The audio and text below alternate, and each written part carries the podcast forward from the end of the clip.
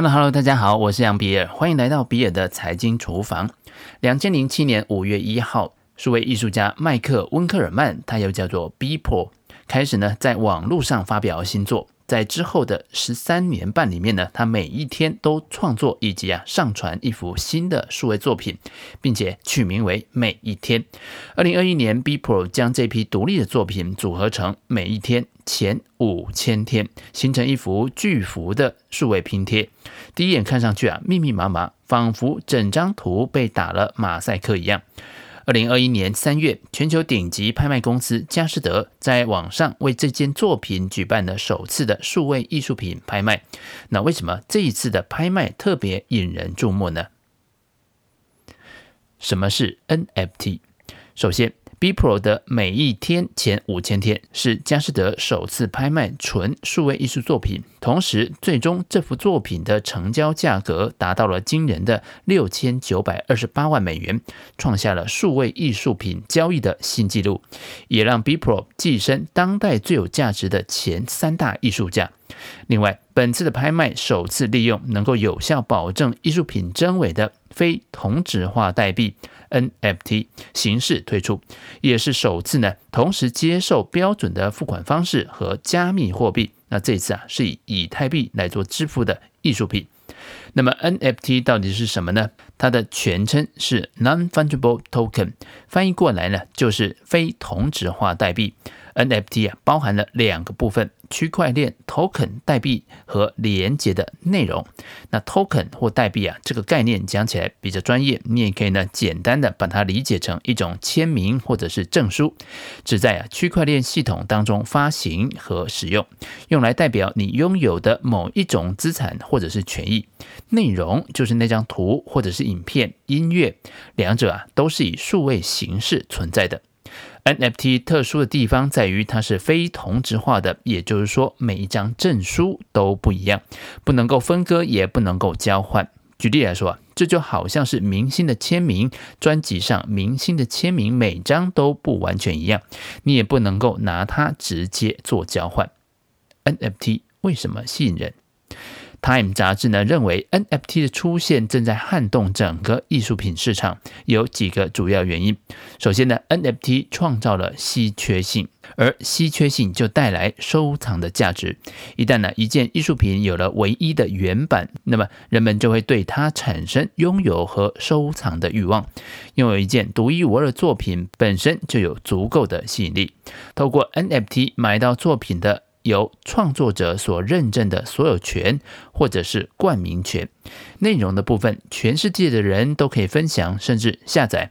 但是，只有拥有这个 NFT 的人可以说：“我拥有这件作品。”而且，这件事情是无法伪造的，就好像一张版画发行了三百张，那每一张啊都有艺术家的亲笔签名，同时有序号，独一无二。那么，就一定会有人愿意出高价去购买这些版画。第二个原因是呢，现在人们为数位商品付费的习惯已经养成了。比如说呢，像音乐，过去啊被刻录在 CD 上面，但是现在上网就能够收听，你并没有拿到任何实体。但是数位世代相信，相比于传统的看得见的、摸得着的或感觉可用的实物，虚拟商品或者是加密资产才是更好的投资。例如，如今呢，游戏当中有很多的氪金玩家。那所谓的氪金呢，讲的就是会花真金白银去购买虚拟装备的人。那数位世代啊，已经习惯了虚拟资产，也因此呢，对于购买虚拟的数位艺术品，他的心理障碍也就更小。最后一个呢，则是更加现实的原因，也就是 NFT 艺术品背后可能的获利空间。由于 NFT 的火爆，连 Time 杂志啊也想亲自体验看看。Time 宣布呢，推出三款经典的杂志封面 NFT 进行拍卖，一款呢是一九六六年经典封面《上帝死了吗》，一款是二零一七年川普上任之后的封面《真相死了吗》，还有一款是他们为了这次拍卖专门设计的新封面《法币死了吗》。除了投资价值以外呢，NFT 也革新了传统数位领域数百年来的交易模式。长久以来，艺术家出售作品就只能够赚到一次钱。如果作品再次的转手，哪怕他在拍卖会上啊拍出了天价，也和艺术家本人没有什么关系。NFT 的出现改变了这个局面。大多数 NFT 的作品，当他们被第二次出售的时候，艺术家可以持续的从当中获得收益。多数的 NFT 交易平台都可以让创作者自行设定版税的比例，或者是用预设的十个百分点的版税。假设艺术家以两颗的以太币出售了自己的 NFT 的作品，那未来这件作品他又以十颗的以太币再次转手的时候，那么艺术家就可以获得十颗以太币的百分之十，也就是啊会再多赚一颗以太币。那这个在传统的艺术品销售当中是无法实现的。买 NFT 买到什么？有了这些特性，NFT 的技术一出现，就受到了数位艺术家的关注。在过去，数位艺术的作品在网络上啊被大量的复制和传播，没有唯一性。而变成了 NFT 之后呢，作品就加入了艺术家的数位签名，并且呢，利用区块链技术防止篡改和伪造，摇身一变呢，就成了独一无二的原版。那么这么一来呢，数位艺术品就有资格像传统艺术品一样进入艺术的殿堂了。在过去的世界里，创作者销售作品必须限制内容的使用权，而现在创作者分享作品是开放内容的使用权，而且呢是鼓励大家持续分享的。然而，拥有 NFT 就是拥有艺术品的所有权吗？果壳律师的文章表示呢，现在众说纷纭。但是他认为，购买 NFT，你拥有的是数位艺术或者是数位资产所有权的记录，而不是艺术作品本身的所有权。过客认为，购买 NFT 所取得的权利其实是数位资产的冠名权。你可以随时对外界证明，这个 NFT 所表彰的数位资产是由 NFT 的拥有者来冠名，让各界都知道这个 NFT 的艺术品的旁边有 NFT 拥有者的名字。同时，购买 NFT 并不会买到任何著作财产权。著作权跟所有权不同，艺术家从作品完成的那一瞬间就取得了著作权。那即便啊，艺术家将所有权卖出，或者是原作损毁了，也不会影响艺术家对其作品著作权的享有。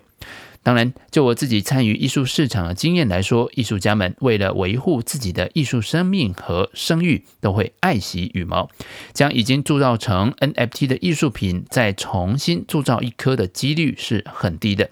因此，确实你可能不是买到所有权，但是你的所有权记录或者是冠名权，实物上会很接近所有权本身。NFT 的未来。在未来的应用上，NFT 可以是一幅画、一首歌、一段影片，或者是一张照片。在这个领域，NFT 等于是将每个东西都做了登记，可以显示其独一无二，帮助识别。其次呢，它也可以用来记录和身份识别使用。譬如说，像出生证明、驾照、学历证书等等，利用数位的形式进行保存，可以防止被滥用或者是篡改。最后，一些实体的资产，包含像房地产，也可以用 NFT 来表示，进行代币化。目前，除了 NFT 专用的交易平台以外，包含像币安、火币等中心化数位货币交易所，也已经开始布局 NFT 项目。然而，事实上啊，我实际操作过 NFT 的交易之后，发现链上的操作并没有这么友善直觉，交易 NFT 资产的技术门槛是比较高的。此外，现在的 NFT 主要是基于以太坊网络进行发行。交易和移转，但是呢，以太坊网络本身非常拥堵，而且呢，手续费很高。交易的方式啊，对传统艺术藏家来说，接受度恐怕也不会太高。举例来说啊，当我们在链上想要对一个作品进行出价的时候，不论艺术家接受与否，你必须啊先支付手续费。如果你的出价艺术家不接受，或者是他根本就没有反应，你重新出价还需要再另外支付手续费。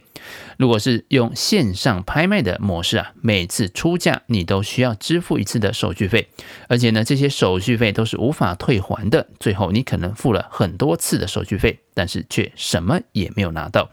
也因此呢，我第一个成交的 NFT 作品，其实是我熟识多年的台湾艺术家张腾远特地为我制作的，我可以放心的付钱。